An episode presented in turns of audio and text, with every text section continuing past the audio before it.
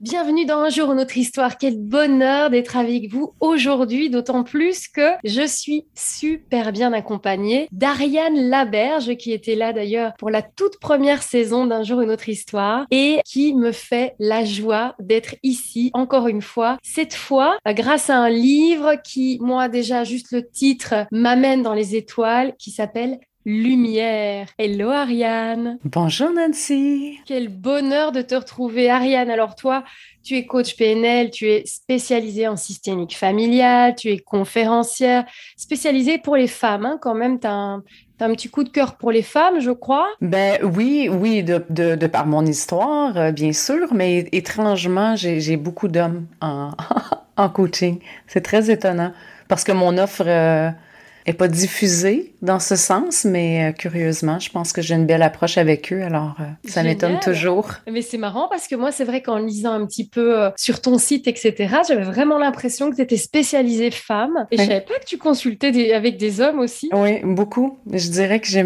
pratiquement la moitié de ma clientèle qui sont des hommes. C'est vraiment surprenant. Mon offre a toujours été dédiée aux femmes. Je me suis toujours adressée au féminin. J'ai écrit un livre au féminin. Je fais des conférences au féminin. Et curieusement, euh, j'ai beaucoup d'hommes qui me contactent euh, en coaching. Ben, ça me fait plaisir parce que je trouve que c'est une belle dynamique aussi.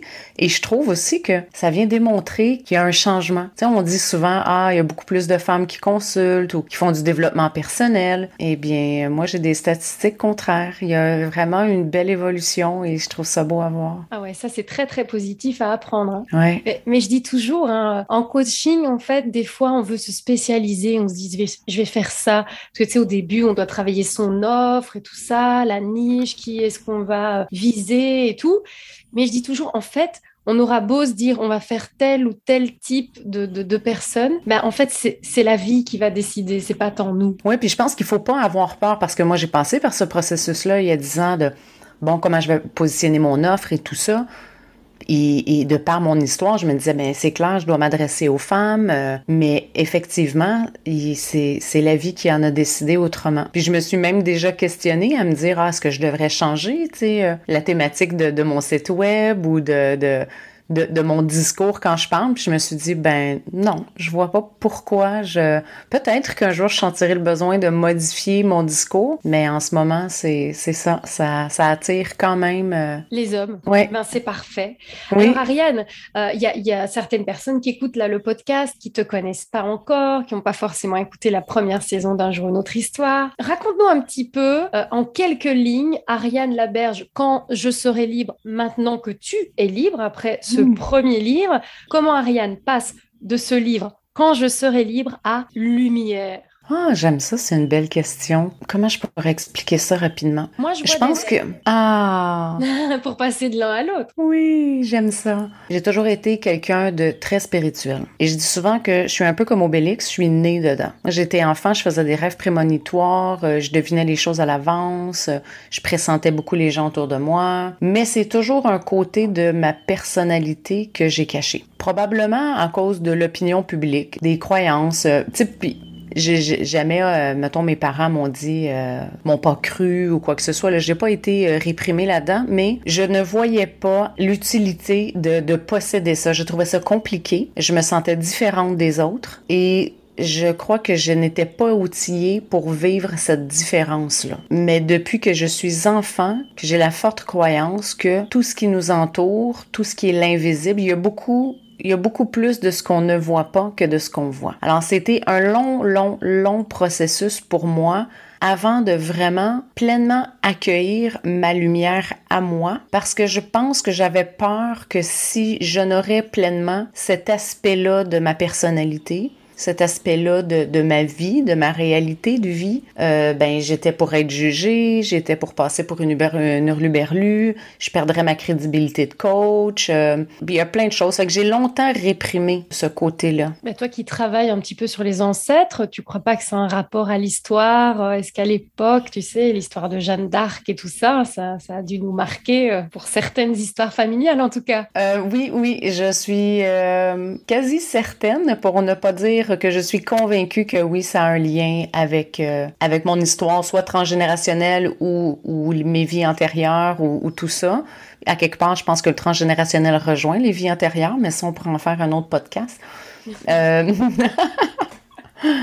Mais c'est ça. Et tu sais, c'est vraiment là, dans les dernières années que je me suis permise de parler de ça ouvertement, de parler plus de spiritualité, des entités, des gens qui nous quittent. Tu sais, j'en fais le travail avec les constellations où les gens qui sont partis ne sont qu'invisibles, ils ne sont pas disparus. C'est simplement qu'on ne les voit plus avec nos yeux aujourd'hui, mais on peut facilement les ressentir. Tout ça était, était déjà là, mais j'osais jamais nommer les vraies choses avec les mots.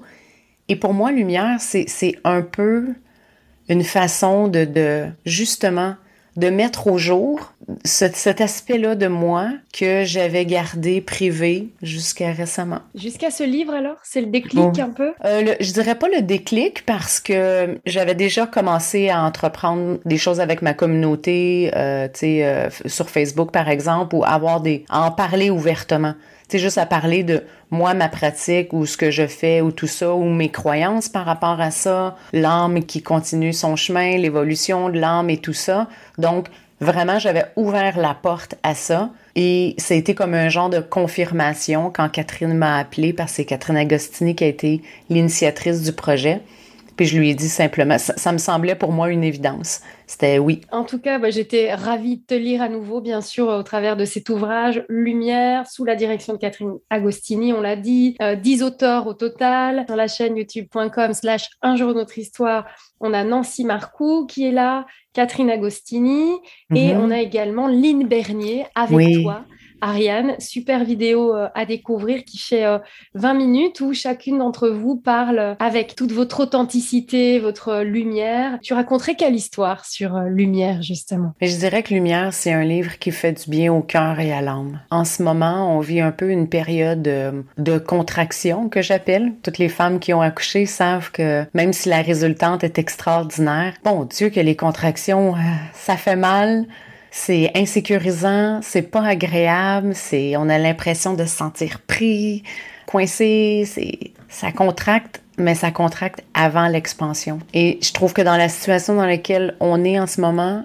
cette espèce de grosse contraction, elle fait du dommage et elle fait souffrir beaucoup de gens et je trouve que lumière, c'est un peu comme un vent d'espoir. C'est un souffle sur, euh, c'est comme une bouffée d'oxygène. Il y, a, y a plein de versions. On est dix auteurs, tu l'as déjà dit, mais je trouve que ça donne un, ça donne des mots différents sur un même sujet mais qui est lumineux, qui est beau, qui est rempli de soleil, ça fait du bien. Je trouve que c'est doux. Et ça parle de cette énergie, cette énergie que nous sommes, et cette énergie qui ne demande qu'une chose, c'est à, rayonner quelque part. Mais mhm. pour rayonner, vous en parlez très très bien dans le livre, on va pas raconter le livre, mais c'est vrai que ça commence par oser aller aussi affronter sa part d'ombre. Et d'ailleurs, il y a un extrait dans le livre hein, qui en parle, qui dit Notre peur la plus profonde n'est pas d'être inapte, notre peur la plus profonde est d'avoir un pouvoir extrêmement puissant. Ils disent qu'il faut vraiment aller à l'intérieur, parce que mmh. quand on va à l'intérieur, on nous dit, c'est vrai qu'il y a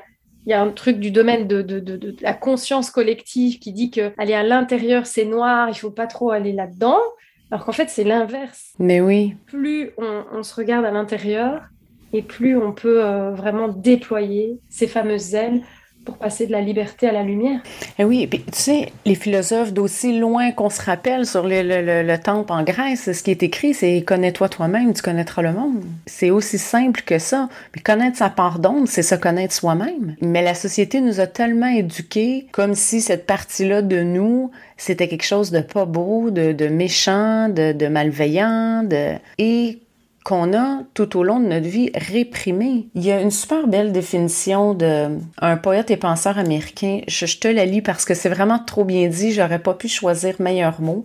Il s'appelle Robert Bly, B-L-Y. Et il dit, pour illustrer la formation de l'ombre, il utilise l'éclairante métaphore du sac à déchets. Il soutient que chaque fois qu'on refoule une émotion, une qualité, un trait de caractère ou un talent, c'est comme si on jetait ses parties de soi dans un sac à déchets. Selon lui, durant les 30 premières années de la vie, on est occupé à le remplir de riches éléments de son être. Je trouve ça extraordinaire et je trouve ça tellement simple à imaginer et effectivement, ce sont des parties de soi qu'on met. Moi, je fais toujours la métaphore du sac à dos et du chemin de Compostelle. Partir à la vie, c'est partir en couple, c'est se donner, c'est semer le rêve de vie chez un, chez l'autre, d'aller faire Compostelle. Mais on part toutes faire le chemin avec notre gros bagage parce que dans notre vie, toutes les parties de nous que l'on n'aime pas, les événements, les conflits qu'on n'a pas voulu régler, on prend ça, et on met ça dans le sac à dos. Le sac à dos, comme il est derrière nous, on a l'impression qu'un coup que c'est dans le sac,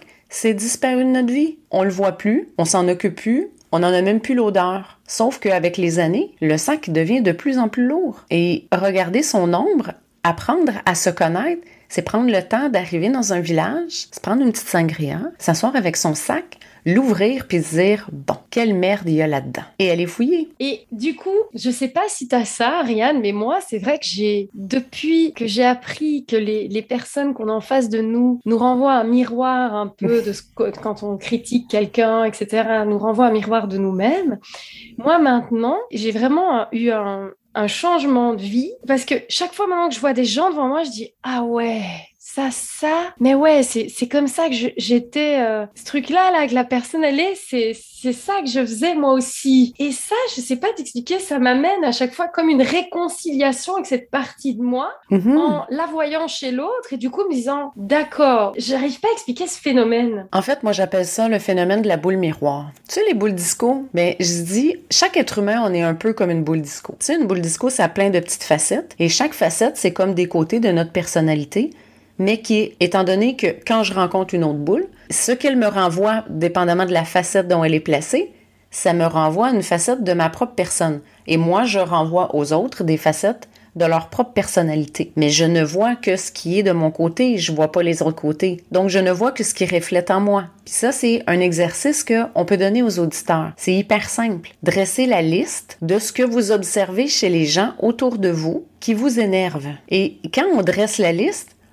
on ne peut que constater que ce qui nous énerve chez l'autre, c'est quelque chose qu'on a. Mais il y a trois façons qu'on va, le, voir. Donc, premier exercice, je dirais, dresser la liste de ce que vous observez chez les gens autour de vous et de, ce qui vous énerve. Puis vous pouvez faire, c'est valable à la positive aussi. Autant que euh, quand je te rencontre, je me dis Ah, Nancy est tellement inspirante, c'est une fille qui est rayonnante, elle sourit tout le temps. Ben, c'est un aspect de ma personnalité à moi que j'observe. Parce que si je le possède pas à l'intérieur de moi, je ne peux même pas l'observer chez l'autre. C'est impossible. Donc, si je l'observe, autant que quand je vois quelqu'un dire Ah non, mais ce qui m'énerve quand tu es contrôlante comme ça, c'est que j'ai une partie contrôlante en moi. Est-ce que ça veut nécessairement dire que je le fais tel quel que je l'observe? Non. Il y a trois grands trucs qui vont faire, qui fait que j'observe quelque chose chez l'autre. C'est soit de un, c'est un comportement que j'ai aussi. Donc, je suis contrôlante comme elle, mais je m'en aperçois juste pas. Donc, je fais pareil, mais c'est dans mon angle mort, je, c'est inconscient, je ne me vois pas faire. La deuxième chose, c'est j'adopte ce comportement-là, mais avec moi. Donc, par exemple, je pourrais observer chez quelqu'un qui parle sec et qui est condescendant avec, euh, avec ses amis ou, euh, mettons, un, employeur qui parlerait comme ça à ses employés. Et moi, je suis outré de ça. Je n'applique pas ça face aux autres, mais je me parle à moi dans ma tête, dans mon discours interne, comme ça. Ah, pourquoi t'as fait ça? T'aurais pu faire mieux, papa, papa, papa, papa, papa, et je m'auto-flagelle. Donc, quand j'observe ce comportement-là, il me dérange parce qu'il me renvoie le fait que j'ai ce même comportement-là avec moi-même. Et la troisième façon dont ça va s'exprimer, c'est que c'est un comportement que j'ai, mais que je refoule. Donc, je ne l'exprime jamais. Et ça, on va souvent, on va voir ça souvent, mettons, avec la colère. Quand j'observe quelqu'un qui éclate et qui fait une crise incroyable et qui crie et qui s'énerve, et ça me dérange et que je suis outrée d'observer ça, souvent, inconsciemment, ce que ça me dit, c'est quelle chance elle a, elle, de se foutre de ce que les gens vont penser, de se permettre d'éclater comme ça. Parce que moi, jamais je n'ose faire ça, même quand les choses ne vont pas bien, je suis diplomatique, politically correct, je fais le bon sourire, je fais oui, oui. Mais dans le fond, il y a une partie de moi qui aimerait pouvoir s'exprimer comme ça. Soit que j'adopte le même comportement et que je m'en aperçois pas, soit que j'ai le même comportement, mais avec moi-même. Donc, jamais je ferais ça avec, je ferais subir ça à quelqu'un d'autre, mais je me le fais subir à moi, ou je refoule le comportement. Et on change l'histoire quand on prend conscience, comme toujours, sans résistance, en se disant Ah, ok. Et là, très bizarrement, on devient soi-même et on est en total accord avec nous-mêmes. Oui, c'est oui, c'est d'accepter ces parties-là de nous. Et à ce moment on aime les autres. Mais oui, on peut mieux comprendre le comportement, puis ça, ça permet de, un, dédramatiser et même d'avoir de l'empathie pour la personne que je vais voir, mettons, euh, faire une crise ou traiter les autres de, de d'une façon immonde. Pour qu'un être humain arrive à faire ça, c'est qu'il n'est pas bien avec lui-même. Il a un besoin de prendre le pouvoir. Ah ouais, c'est ce qu'on m'a dit récemment. Euh, un, mari disait, disait de sa femme, il disait ouais, euh, elle, crie pas beaucoup, mais alors quand elle crie, elle y va. Je dis bah, c'est que c'est que vraiment il y a un truc à régler quand elle crie alors. Oui, c'est ça. Elle a besoin d'être entendue et elle a besoin a, elle, a l'impression qu'en parlant tout doux, elle n'est pas entendue. Puis tu sais, la, la colère, on la colère, on pourrait faire tout un, épisode juste là-dessus parce que c'est quelque chose qui est mal vu. Mais je le dis souvent, une émotion, c'est une énergie. C'est ni positif ni négatif. C'est une émotion. C'est de l'énergie qui circule. L'idée, c'est d'apprendre à libérer ou à exprimer cette énergie-là pour qu'elle soit libérée du corps, mais de façon saine. Est-ce que ça a un rapport avec euh, l'exercice que tu nous proposes aujourd'hui? C'est en plein ça. C'est dans un premier temps Observez les gens autour de vous et dressez la liste de ce qui vous énerve. Ensuite, vous posez la question, de quelle façon ça se manifeste chez moi? Et là, je vais vous inviter à faire un jeu super intéressant et super rigolo. La partie que vous aimez pas, là, qui se met en colère ou qui aurait envie de se mettre en colère ou qui réprimande sa colère, c'est comme un personnage à l'intérieur de nous qu'on a mis dans le sac à poubelle ou dans le sac à dos. Et là, ce que je vais vous demander de faire, c'est de lui trouver un surnom, un petit nom. Comment vous l'appelleriez? J'ai des clientes qui les ont nommés euh, euh Charpé, Ursula, euh, Patate, voilà. Bon.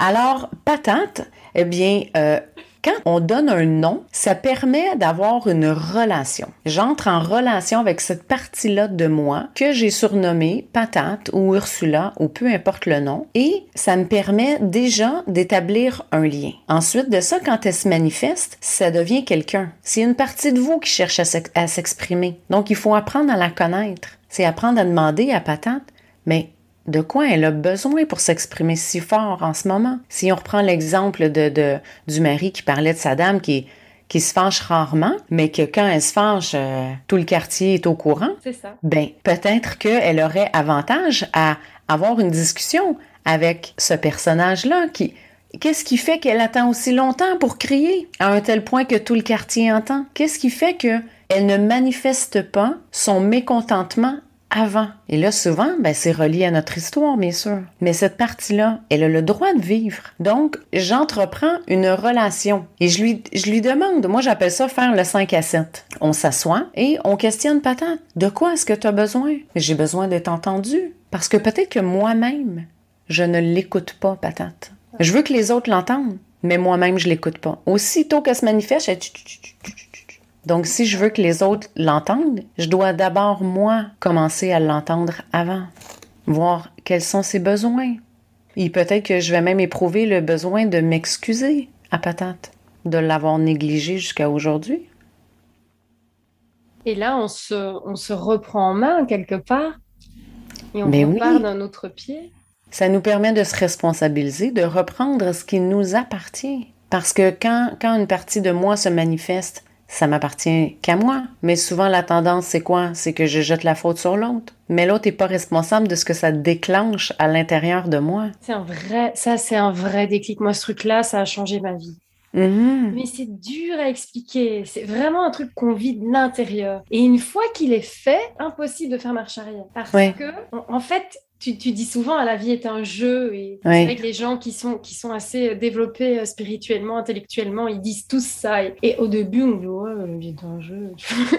et en fait, après, quand on a vécu toutes ces successions de déclics aussi, hein, qui permettent de passer des, levels, comme, comme tu l'expliques super bien dans le livre et, dans la vidéo, ben, effectivement, en fait, on se dit, mais oui, tout est un jeu. Rien n'est là par hasard. Genre, tu te réveilles le mhm. matin, tiens, euh, ah, tout de suite, tu as un petit truc qui, pote, tu veux prendre un rendez-vous et ça bloque.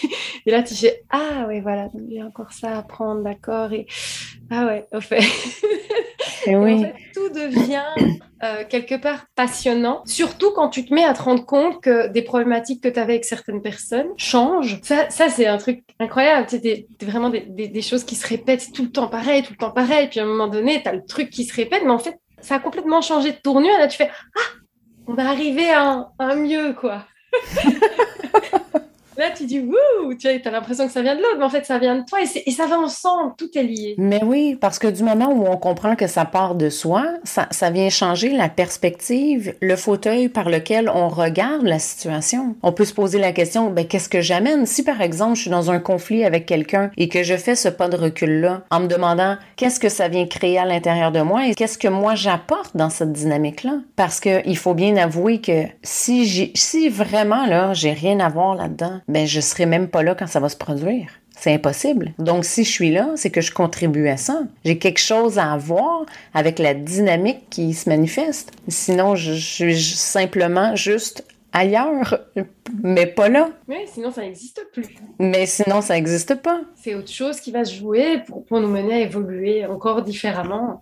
Mais oui. Si tu devais, parce que là, là depuis deux ans, il s'est passé des choses. Je sais dans ma propre histoire euh, tout ce qui peut se passer en deux ans et c'est valable pour tout le monde. C'est pour ça que j'adore un jour notre histoire parce que en fait c'est vraiment un truc qu'on peut faire par épisode avec les mêmes personnes euh, trois ans après parce qu'on a 100 000 histoires dans l'histoire. Et moi, ce que j'aime, c'est l'évolution de l'être. C'est vraiment à ça que je veux me consacrer. Et là, Ariane, si tu devais expliquer un petit peu cette autre histoire, euh, voilà, Ariane qui est, qui est là maintenant, entre la Ariane de maintenant et l'Ariane d'avant, quel a été le, cheminement, la, lumière justement qui, t'a mené à être là où tu es, comme tu es maintenant, à écrire ce livre Lumière, à, consulter des hommes, des femmes, à, donner des cours euh, pour, la constellation familiale, etc. etc. Raconte-moi un peu cette histoire. Un jour, une autre histoire d'Ariane, là aujourd'hui, en 2022. Chaque chose de ma vie m'a amené à où je suis aujourd'hui. Il y a eu tellement de choses. Et ça, je pense que c'est... Euh, tu sais, on, a déjà fait une rencontre ensemble euh, l'an passé où je t'ai parlé de mon premier livre, Quand je serai libre qui vient de l'histoire de, de, de, du père de mes enfants, ma séparation qui a été catastrophique.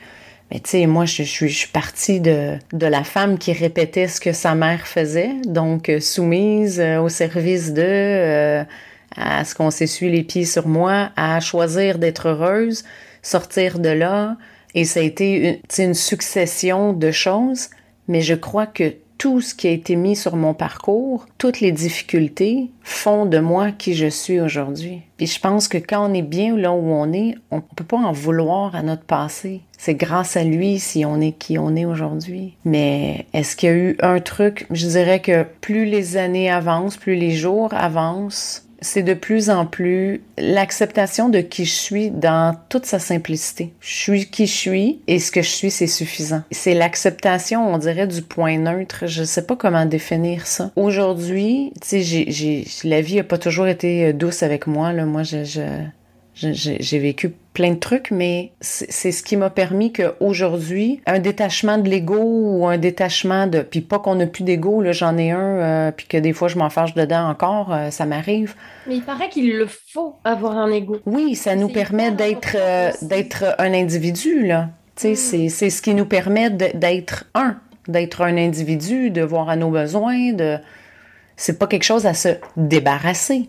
Voilà, c'est pas un nombre à mettre dans le sac. Non, pas du tout, pas du tout. Cependant, quand il prend toute la place, c'est une autre chose parce que là, on n'est plus motivé par les bonnes choses. L'ego vit dans le matériel, l'ego vit dans la trois, la, la, trois dimensions. La jalousie, Donc lui, l'envie. Euh, oui, c'est ça, tu sais. Donc, puis la jalousie, l'envie, c'est régi par quoi? Par l'insécurité, par la peur de pas être aimé, par la peur d'être abandonné. Est-ce qu'on est vraiment jaloux? Ben non, on a peur d'être abandonné. On a peur de pas être aimé. Tu sais, j'en parle un peu dans le livre Lumière. C'est ce qui régit le, le, le fonctionnement de, de de l'être humain dans la trois dimensions. Je suis coincée dans mes peurs. Jusqu'au jour où tu en sors, ce que tu exprimais il y a, il y a quelques minutes au sujet de ton parcours. Et là, tu arrives à un côté, tu vas dire neutre, à l'essence même, quoi. C'est ça que tu voulais exprimer? Oui, c'est un peu ça. C'est Puis, tu sais, ça enlève pas toutes les peurs. Parfois, l'ego reprend le dessus, les peurs remontent. C'est humain d'en avoir. L'idée, c'est d'apprendre à ne pas les laisser contrôler notre vie. Tu sais, avoir peur, la peur, c'est une réaction normale, on en a besoin. Si j'ai pas peur, je traverse la, rue les deux yeux fermés. Mais la peur me fait dire que peut-être que je risque de me faire frapper. Je m'éloigne du feu parce que, oh, je m'approche pas d'un lion euh, en pleine savane. Euh, c'est pas parce que t'as pas mangé le lion dans la savane que lui ne va pas te manger. Et moi, j'ai longtemps eu la croyance que tout le monde, il est beau et tout le monde, il est fin. Parce que j'avais pas de malice à l'intérieur de moi, j'avais l'impression que personne en avait. Mais la vie, c'est pas ça. Mais non, mais moi, j'ai ça avec mes enfants. Où en fait, j'ai mon mari ou mon frère qui va regarder mon fils avec l'œil du garçon qui a pensé de cette manière, qui a agi de cette manière, et il se voit dans l'enfant, hein, ce que tu parlais, hein, puisqu'on on voit en face de nous ce qu'on est nous. Et moi, je leur dis à chaque fois, mais, mais, mais, non, moi j'ai besoin qu'il m'explique, parce que moi, je ne peux pas imaginer qu'il pense comme ça. Tu vois, moi, ma perception n'est liée qu'à moi. Et moi, j'ai mhm. jamais euh, pensé d'une manière qui soit un peu, tu sais, à son âge, de la provocation ou quoi que ce soit. Donc moi, mon fils, il ne peut pas être dans la provocation. Alors que pour son père, si, mhm. parce qu'il l'a fait quand il était petit. Et voilà, c'est ça. Ça le rejoint dans, dans, son monde à lui, dans son modèle du monde, mais qui fait pas partie du tien. Et c'est ce qui crée euh, tous les conflits de la planète. Hein? Ma réalité, ta réalité. C'est ce qui complique les les, euh, les relations. Les relations et la communication parce que tout est une question de perception. Jusqu'au jour où on comprend ça, on comprend que tout est une question de perception, que effectivement l'autre et quand, on écoute l'autre, du coup on se dit ah d'accord donc lui il voit ce truc là comme ça, moi je le vois comme ça. Donc on arrive à communiquer, à faire comprendre son langage et comprendre le langage de l'autre. On arrive à une vraie belle relation. Ou pas, parce que parfois dans un conflit, j'ai ma vision des choses, toi ta vision des choses, et on n'arrivera pas à voir ta vision est tellement loin de ma réalité.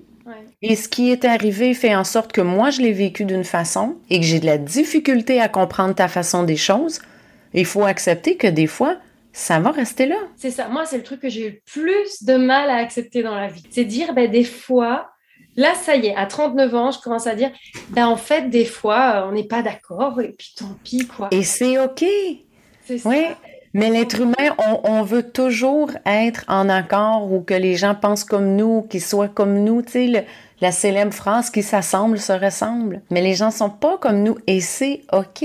C'est d'apprendre aussi que sur cette conversation-là, sur ce point-là, il y, y, en aura pas d'issue. Tu as ta position, j'ai ma position, on a chacun notre vision des choses, mais est-ce qu'on peut s'accepter dans notre différence? Et si c'est pas le cas, si la personne ne nous accepte pas comme on est, en fait, il y a toujours des personnes qui nous correspondent. Toujours, toujours, toujours. Mhm. La vie est un mouvement permanent. Il y a celles qui restent depuis tout le temps, qui seront toujours là. Il y a celles qui vont et qui viennent. Puis il y a celles qui sont là que pour passer sur le moment. Et, et voilà. Mais elles sont là aussi pour ça et on est là dans leur vie pour ça. Et c'est en fait, il faut accepter ce mouvement-là aussi. Tout à fait. En tout cas, euh, c'est ce sujet lumière, en tout cas, et donne vraiment envie d'en de, de, parler pendant des heures et des heures. Moi, je vous conseillerais juste de lire le livre, de l'avoir avec vous. Il regorge de plein de citations. Est-ce que tu auras un petit mot de la fin, Ryan, à dire aux personnes qui nous écoutent aujourd'hui? Je dirais que, que le plus beau cadeau qu'on peut s'offrir, c'est de prendre le temps de se connaître soi. Et que c'est ce qui va permettre aux gens de libérer leur lumière. Tu sais, je sais que pour certains, là, ça peut sembler très kitsch comme... Euh, mais libérer sa lumière, c'est être pleinement soi. C'est arrêter de prétendre, c'est laisser tomber les masques. C'est arrêter de prétendre ou de jouer le rôle de quelqu'un qu'on n'est pas. C'est lourd à porter, ça. Mais combien de gens ils vivent parce que on, a voulu qu'ils soient ça. Les parents ont mis des espoirs dans les enfants et on devient ce que la société veut qu'on soit, ce que nos parents veulent qu'on soit. Après ça, c'est les amis à l'école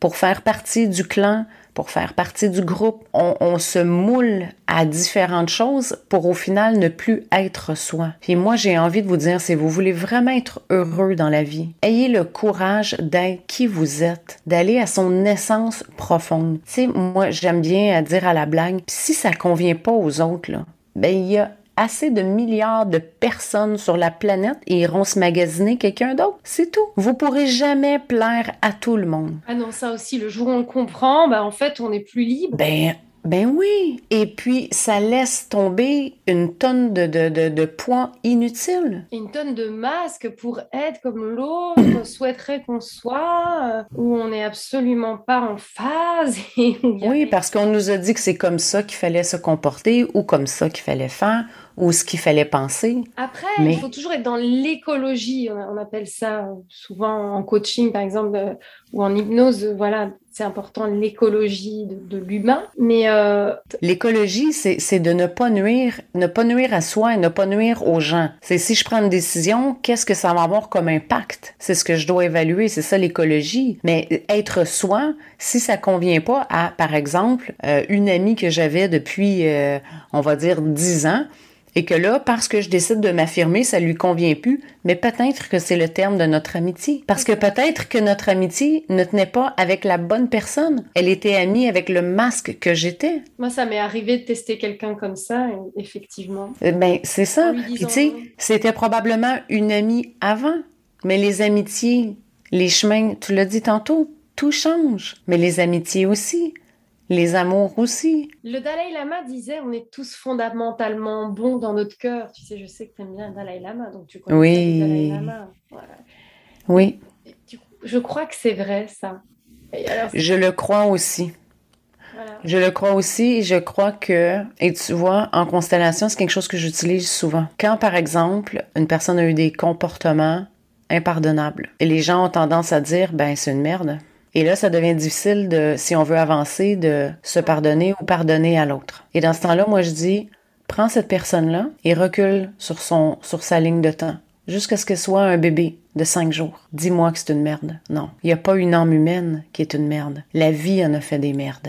C'est très différent. Mais au profond, chaque être humain, chaque âme humaine a une pureté en elle. Ouais, ce qu'il faut, c'est reconnecter à ça, reconnecter à cette lumière et Oui. l'amour. Le vrai. Oui, L'inconditionnel. oui, On parle d'amour, l'amour, l'amour. Mais moi, je, je, je crois qu'il faut faire même une école d'amour inconditionnel. Parce que pour moi, c'est c'est pas un truc euh, acquis. C'est un truc qu'on apprend, l'amour inconditionnel. Moi, j'aurais envie de te dire que l'amour inconditionnel, c'est un état d'être. C'est ça. Parce qu'on nous apprend, Mm. parce qu'on nous apprend à juger. Dans l'école, on dit ouais, t'es trop bavarde, ouais, t'es trop ci, t'es trop. On nous apprend à, à, à, à- à Oui, mais ça, c'est, ce sont les acquis qui viennent enterrer cette espèce de sentiment profond. Mais en méditation, c'est, à ça qu'on touche, à cette espèce d'amour inconditionnel, ce qui prouve que tout individu peut toucher à ça naturellement sans même étudier quoi que ce soit. Ce qu'il faut plutôt faire, c'est désapprendre ou déconstruire tous les faux amours qu'on nous enseignait. Parce que c'est un sujet phénoménal. Moi, je suis une amoureuse de la vie. Je suis née un 14 février, rien que pour dire. Ah, dis donc, et moi, un 24 décembre, la famille, tu vois. Et voilà. Donc, euh, l'amour, moi, je suis une amoureuse de la vie, je suis une amoureuse des gens, je suis une amoureuse de la nature, je suis une amoureuse avec un grand A. Et dans les constellations familiales, c'est quelque chose auquel je, je, je, je touche beaucoup, beaucoup, beaucoup. Et les relations amoureuses sont le nerf de la guerre de tout individu. Mais on nous apprend plutôt des faux amours, des fausses, des, des illusions de la vie amoureuse et de, de, de tout son ensemble. Fait que tout, tout ça, c'est vraiment un domaine qui serait à tout déconstruire et à tout reconstruire. C'est probablement le sujet de mon prochain livre. Mais j'allais te dire, mais il faut faire après lumière, il faut faire amour. Oui, ça fait, ça fait longtemps que, que j'y pense. J'ai juste pas eu le temps dans les, des- dans, dans les dernières années. Puis là, Lumière est arrivée, j'ai sauté sur le projet. Mais euh, effectivement, là, c'est quelque chose sur lequel je... Quand je serai libre, la lumière d'une autre histoire d'amour. Ah oui, j'aime ça. tu vas écrire maintenant. Bah, écoute, Oui. merci Ariane. Je Hey, merci à euh, toi. C'est toujours un plaisir de te retrouver, Nancy. Moi aussi, d'autant plus que euh, j'ai fait une constellation familiale avec toi et que ça a vraiment tout changé pour moi. Hmm. Ouais, ça, ça a vraiment, vraiment euh, fait plein de choses. Et euh, ouais, je suis métamorphosée de tout de ça et d'autres pratiques, bien sûr. Mais euh, voilà, en tout cas, bah, n'hésitez pas, hein, puisque ce qui est bien, c'est qu'avec la technologie, avec le confinement, il y a quand même eu des avantages. C'était de, de faire des rencontres grâce à la visio. Tout mm. n'a pas que des désavantages. oui, effectivement. on peut on peut faire des, découvertes incroyables qui nous créent des, vraies avancées euh, imprévues et, magiques dans notre vie.